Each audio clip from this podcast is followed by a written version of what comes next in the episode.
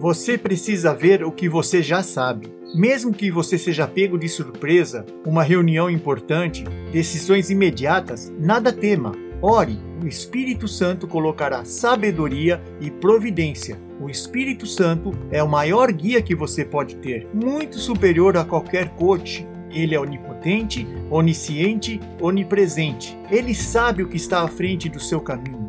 Considere a paz interior, o shalom de Deus, quando as águas se tornarem turbulentas. Pare e depois você responda tome atitude. O Senhor nos ensina sobre as coisas da vida, nos guia a toda a verdade e a torna real para você. O Espírito Santo nos envolve, nos protege, nos ensina.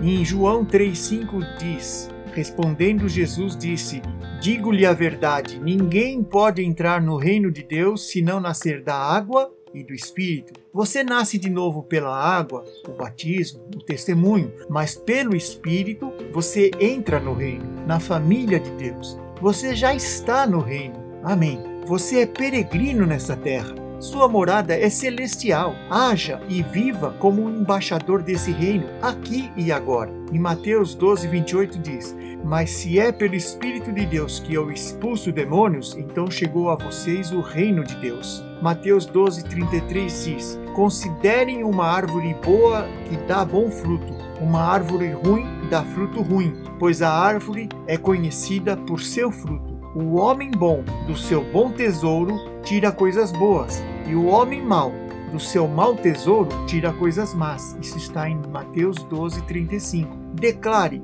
completamente, constantemente, o reino sobre sua casa sobre seus negócios, sobre os papéis, suas contas, tudo que está sob a sua gerência. Quebre os grilhões, abra as portas, expulse qualquer sinal de trevas ou do inimigo no poder do Espírito Santo de Deus. O Espírito Santo trará as pessoas certas, os negócios abençoadores até você. Onde há o reino, há o poder de Deus manifesto, pois aquele que Deus enviou fala as palavras de Deus porque ele dá o Espírito sem limitações.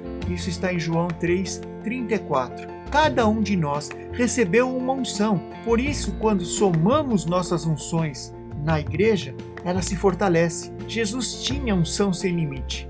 Em João 6:63 diz: O Espírito da vida, a carne não produz nada que se aproveite.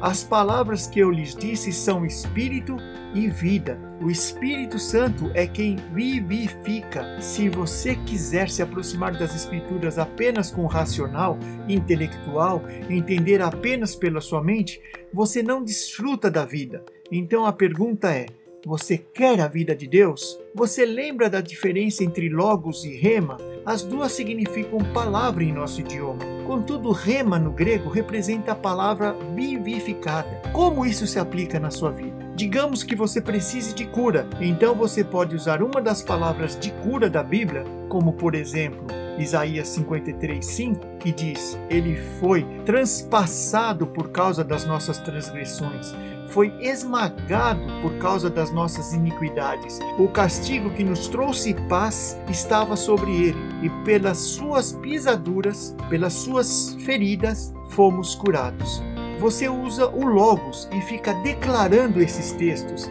Nada está acontecendo, não há nada visível, por isso você precisa declarar que está no reino de Deus, onde inclusive isso já é realidade. E ainda o Espírito Santo, que guia a toda a verdade, vai fazer você que não está vendo nada, que até tomou decisões erradas, mas que não para de declarar, de proferir a palavra Logos, até que em algum momento ela se torna rema, ou seja, a luz, a revelação e sabedoria.